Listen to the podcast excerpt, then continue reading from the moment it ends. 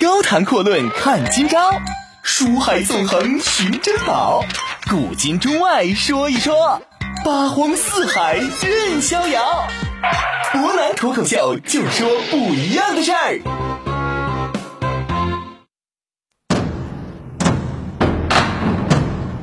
听众朋友，大家好，欢迎您收听今天的博南脱口秀。那么今天我们接着说一说河北之雄袁绍的人生啊。我们现在在昨天在分析他和他的好朋友曹操之间的一个很大的区别。实际上，我们说这两个人呢，这人生呢，无论是成名还是说后期的发迹，那么都是有很大的相似之处的。今天呢，我们接着对比一下，为什么说这两个人起点如此类似？那青年时代又是在一起共事，但是最终走上不同的道路，而且呢，结局是大相径庭的。昨天我们也是提到一点啊，这曹操和袁绍呢，年轻的时候都曾经是游侠啊。东汉末年的游侠豪杰呢，始终是和政治有着不解之缘的。这袁绍跟曹操相比之下啊，我们可以发现一个现象，可以说曹操呢，在机智啊、权谋变化方面呢。是比袁绍要高出一筹的。《三国志》当中曾经记载过关于曹操的一个小故事：太祖少好飞鹰走狗，游荡无度，其叔父数言之于松，太祖患之。后逢叔父于路，乃佯拜面口。叔父怪而问其故，太祖曰：“卒中恶风。”叔父以告松，松惊愕，呼太祖。太祖口貌如故。松问曰：“叔父言汝中风，已差乎？”太祖曰：“初不中风，但失爱于叔父，故见亡耳。”松乃遗言。自后叔父有所告，松终不复信。太祖于是亦得肆意矣。什么意思呢？简单跟大家说一下：这曹操小的时候吧，太祖是魏武太祖嘛，魏武帝。小的时候呢，喜欢飞鹰走狗，游荡无度，没人管得了。他的叔父啊，曾经数次呢告诉曹操的父亲曹嵩说：“这孩子得好好管一管，没有规矩不成方圆嘛。”那太祖呢，就是曹操，觉得这事儿呢很不好，得想办法治一治自己的叔父。后来有一次在路上见到自己叔父了，这曹操呢假装中风，突然倒地上了。这叔父很惊讶，问怎么回事？曹操就说：“中风了，不能动，很辛苦，很难受。”那么叔父呢就把这事儿转告给曹操的父亲曹嵩了。曹嵩很惊讶呀，因为从来没见过自己儿子还有中风这种毛病，那赶紧叫曹操。哎，曹操一见自己父亲之后，那可以说口貌如故，没有任何问题。那曹嵩很纳闷，就问曹操说：“你叔父说你中风了，怎么回事啊？好没好啊？”太祖说：“呀，我本来没有中风，但是呢，我的叔父已经不喜欢我了，失爱于我叔父，我失宠了，所以说我叔父呢就告诉您这种事儿，他呀是在欺骗您。”那么曹嵩自此呢就开始怀疑曹操叔父所说的话到底是真的是假的，最终慢慢也就不信他的话了。那么曹操也就没有人管得了他，以后呢也就越加的放肆，愈加的得意。实际上从这个小故事呢，我们可以看出来呀，这曹操呢确实是一机智而且有胆量。这年少的时候可以说呀，从小就善于使用计谋，他的性格。也在这个时间段逐渐的成型，正如许绍对他的评价：“所谓治世之能臣，乱世之奸雄，可以说是名副其实。”而且这曹操在刚刚年轻的时候啊，做了西园八校尉之一的时候，他的政治管理能力也相当突出。这话说曹操刚入校尉呀，呃，要管黄门。所谓黄门呢，就是皇帝出行的几个大门。曹操呢，为了引人注意啊！专门选了五色棒，赤、黄、白、黑、青这五种颜色做成的木棒，每个门门口啊都搁了十余个。敢有犯他禁忌的啊，就直接打。一般强豪啊，可以说都非常害怕。几个月之后，之前我们讲何进的时候提到过，这灵帝麾前呢啊有一个他非常喜欢的大宦官叫简硕。简硕的叔父夜晚私自出行啊。曹操见他之后，直接把他叔父给杀了。可以说，曹操不避权贵，如此一来呢，京城啊，敢于侵犯曹操的人啊，几乎没有，莫敢犯言。可以说，发现呢，这曹操呢，在为了赢得社会尊重，不仅仅在做事儿的方面可以说是做的与众不同、标新立异啊。这个五色棒可以说在古代呢是非常少见的。同时啊，他为了树立自己权威呢，可以说连豪杰甚至是权贵都可以得罪。我们可以发现，因此曹操在政治治理方面非常果断，同样呢也有胆有识。而相比之下，袁绍这边我们可以发现，那么比起曹操来说，完全就是胆识不足，平凡有余。那么袁绍的这个时代呀，为了给自己增加社会声誉，他标新立异也是标新立异。这个标新立异可以说跟曹操是完全不一样，不妄通宾客，非海内之名不得相见。什么意思呀？我这个时候啊，可不能像原来似的礼贤下士，谁来我就见谁啊。没有名气的海内四海之内，的不是名士，不是大儒。对不起，我没有空，见不了你。包括后来的袁绍逐渐跟众党人结成奔走之友的这些方式，可以说他都是不遗余力，在给自己在上层权贵一些大儒之士当中啊塑造自己的名望。但是呢，常常说叫什么呀？高手在民间啊，这是一句俗话。实际上这个时候啊。还有很多隐居在乡野之间的儒士啊，大家甚至可以说是一些谋士猛将。这些人呢，知道曹操礼贤下士，而袁绍呢只重虚名，因此逐渐的疏远了袁绍。如此一来，我们可以发现，在青年刚刚做官的这个阶段呢，这个两个人他的秉性性格就逐渐出现了差异，而如此一来。也正是让他们的后续人生之路变得逐渐不同。呃，曹操在自己成年之后啊，就曾经自叹过，说叫什么呀？既无三喜教，不闻过庭训。意思就是说我年轻的时候啊，没经历过像孟母三迁这种啊非常明确的教诲，同样的也没有过家之训，也没有说我祖父、我父亲呢天天是训斥我，给我定一些家规。可以说，如果说没有后来的这些名人帮助，一些志士的帮助。自己很有可能没有办法达到今天这样高的政治成就。实际上，我们说呀，曹操呢作为宦官之后，这个我们不断在提。如果说他也想在东汉末年这种凭借家庭出身的社会选拔体系当中出人头地，显然比起袁绍来说，那要面临很大的困难。更何况曹操所谓任侠放荡啊，不治行业，好飞鹰走狗，游荡无度。这之前我们提到过，年轻的时候嘛，率性而为，什么事都喜欢做。显然，这样的性格，如果在后期我们说没有经过一个系统的捶打的话，那么显然，你别提做官了，你治军带兵都没有办法严谨，显然是不能够成功的。那么，综上所述，我们可以发现，袁绍由于他庶出的身份，为了弥补自己名分上的不足，那只能是重名而轻实。但是相对之下，袁绍毕竟家贺家业是非常的显赫，可以说他只要守城做好自己该做的，那显然呢，政治道路那就是一帆风顺，没有说需要做更多的努力。相比之下，曹操这边是宦官的养子，他只有往前进啊，逆水行舟，不进则退嘛，只有往前走，才能获得更多的社会认可。因此，一句话总结起来就是。袁绍的年轻的时候，更多注重虚名务虚，而曹操呢，努力积攒政治资本，这是务实的。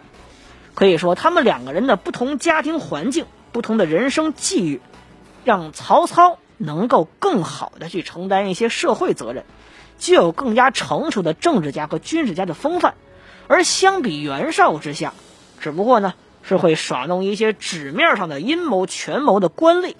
真正让他作为一方君侯、诸侯而出现的，显然跟曹操相比之下，还是更加的不成熟。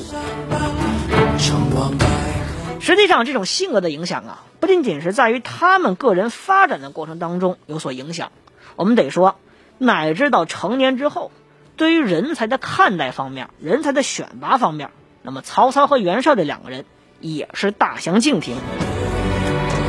我们首先说呀，在人才价值取向方面呢，汉朝末年这士人呢，就我们提到曹操啊、袁绍所属的这个大统的这个阶层，他们主要还是想匡扶汉室啊，复兴正统，所谓择势而立。这袁绍呢，不仅仅是公族子弟，同样袁家也是当时的豪杰大族，作为游侠的领军人物代表之一。那么毫无疑问，会得到当时大批士人豪杰的支持。但是啊，这很多人听说袁绍有虚名，这是啊袁伟的侄子，袁家后代，袁家领军人物。但是这些有识之士在接近袁绍之后，就发现，虽然说这个人看起来性情温和，但是细品之下。绝非旷世之才。举一个简单的例子啊，在酸枣盟会的时候呢，有一名名将，也是当时的著名将领臧洪这个人啊。臧洪所谓啊，《三国志》记载叫海内奇士，可以说这个人有奇才，领兵打仗很有方法。同样的，在治理城池方面也有一手。酸枣会盟的时候，所谓设场坛啊，将盟，既将而相更辞，莫敢登仙。咸共推红，酸枣盟会的时候，这些诸侯都把臧洪这个人推为首领，可以说相当有人望。不仅如此，这袁绍呢还和臧洪交好，少见洪，甚其之，与结友好，以洪领青州刺史。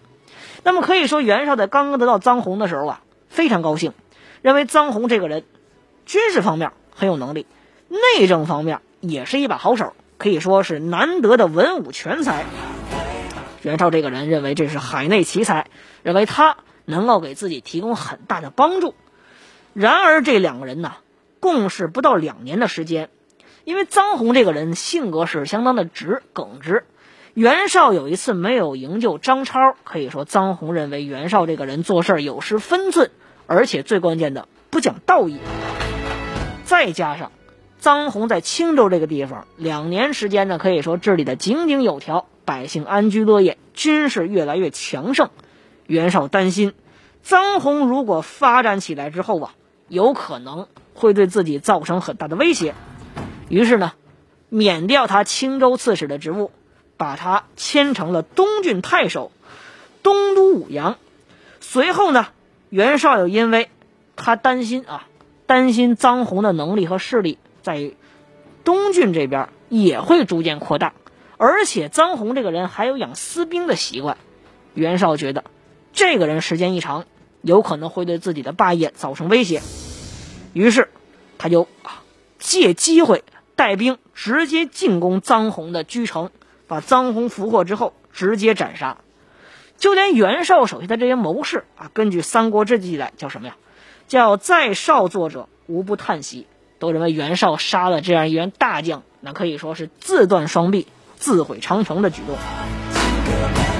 再加上后来我们提到袁绍啊，之前我们也说过和居易自己手下大将居易之间的矛盾，很多人发现这袁绍啊没有任何顾忌的杀掉在人们当中心目当中非常有分量的豪杰之士，发现袁绍这个人对人才呢没有容人之量，最关键的是。猜疑之心还非常之重，你想一想，面对这样一个上级，所谓多杀忠良以立奸威，袁绍知道啊，自己这个人本性呢有有点软，有点面，镇不住下边，那怎么办呢？就只能用采取这种极端暴力手段，靠杀伐决断这种方式来吓唬人。人才人心呐，在战乱年代呢，可以说是堪比军粮一般重要的资源。首先。这袁绍在人心方面就失去了豪杰的信任。实际上，我们说呀，这种事儿呢，曹操办没办过？也办过。年轻人都会犯错误，但曹操可以说，相比之下，他会更好的吸取教训。那么，究竟曹操是怎么改善自己能力的呢？那稍后我们再来详细的说一说曹操的问题。高谈阔论看今朝。书海纵横寻珍宝，古今中外说一说，八荒四海任逍遥。湖南脱口秀就说不一样的事儿。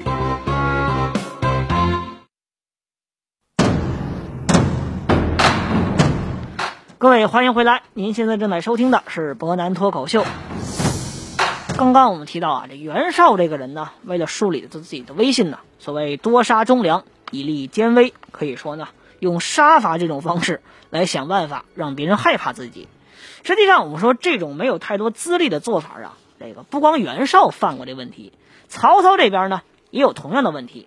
比如说，曹操呢曾经啊一气之下错杀过自己手下的谋士边让，逐渐的失去人心。这些问题啊，也自然都是豪侠放荡不羁这种形成的一个个人性格。显然，脱身于豪杰这种阶层的袁绍和曹操，那一时半会儿你让他们马上改掉这个毛病，显然也不太可能。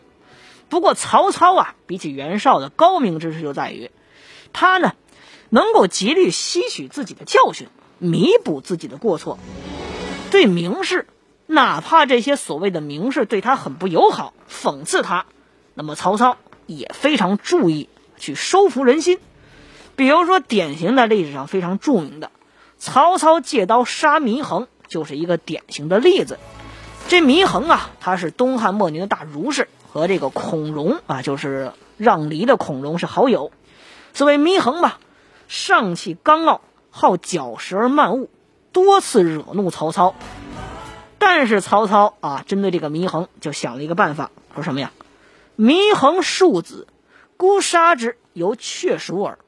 乃故此人素有虚名，远近将畏之，孤不能容之也。今送与刘表，适当如何？就是什么意思呀？说祢衡这个人，虽然说啊，这小崽子非常啊，对我不恭敬。不是一个什么啊真正有能力的人，但是这个人四方很有虚名，很多人知道他是一个名士。如果说我顺手宰了他啊，我杀他就像杀一个老鼠、杀一个小鸟一样，非常简单。但是外边人会议论我说我没有容人之量。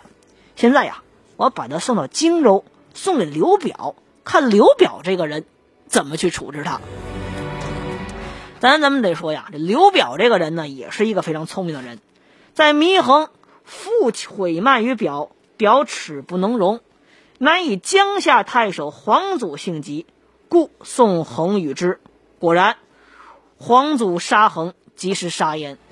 这是什么意思呀？说刘表这个人呢，也知道啊，这是一个名士，而且他呢看我也不顺眼，没事就在人编排我，人后就骂我、辱骂我啊，我怎么办呢？这黄祖之前我们提到过，江夏太守刘表手下的大将啊。刘表知道黄祖性急，为人粗暴，干脆就把祢衡送到黄祖这边。果然，没过多久，黄祖跟祢衡不对付，直接顺手抄刀把祢衡给宰了。其实为什么说这么远呢？说到曹操，说到刘表，我们可以发现，这些人那都是镇守一方的汉末大诸侯啊。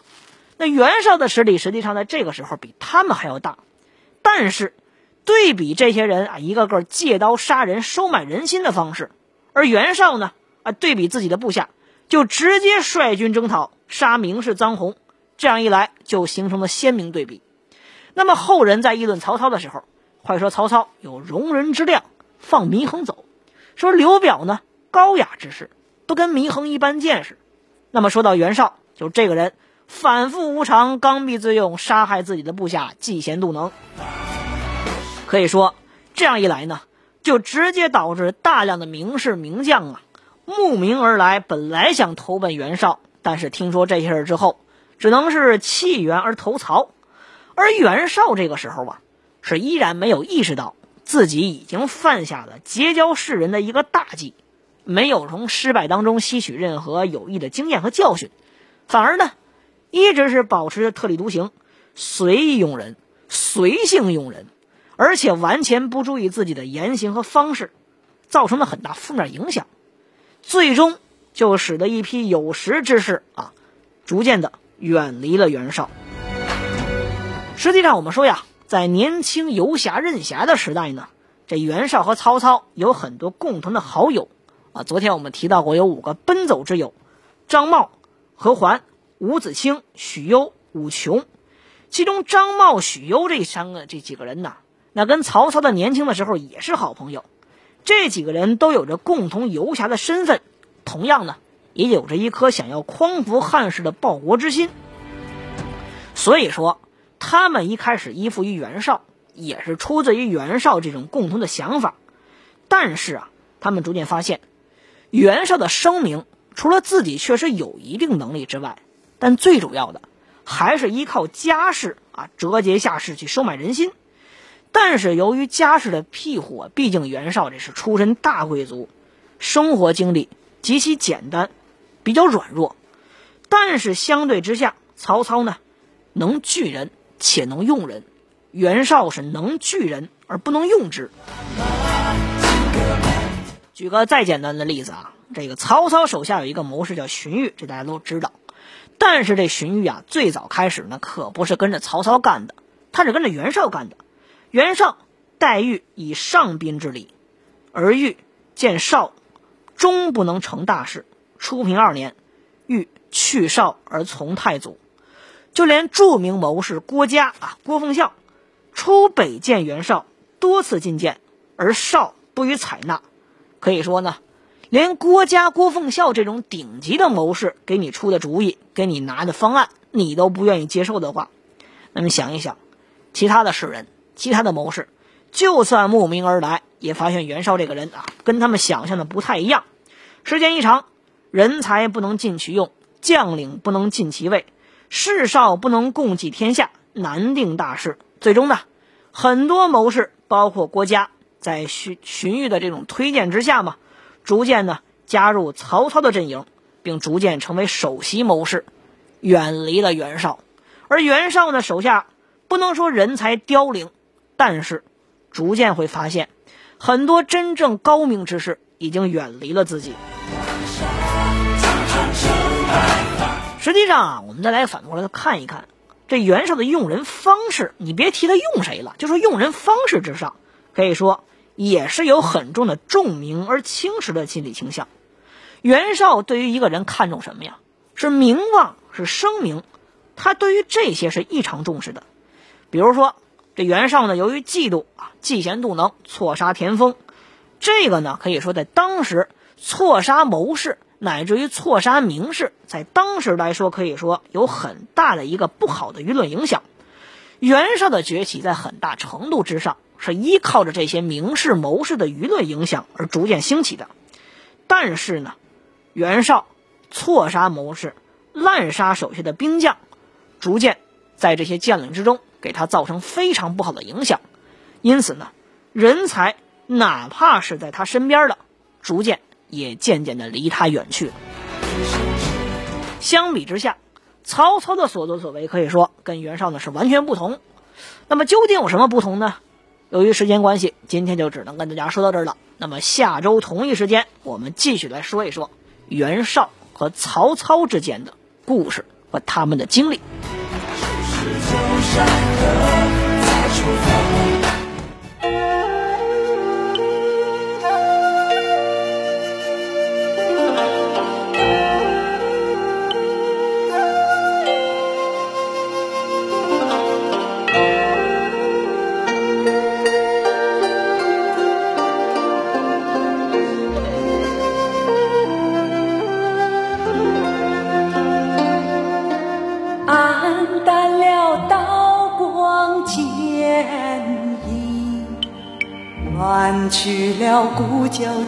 生命，眼前飞扬着一个个鲜活的面容，淹没了黄尘古道，荒芜了烽火边城。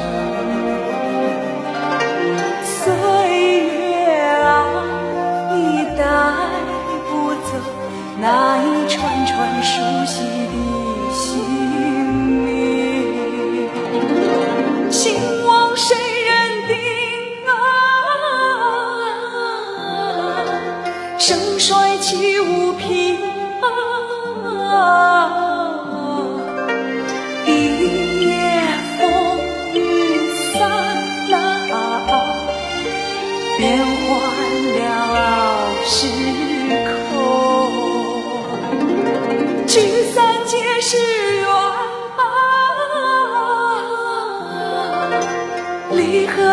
关情。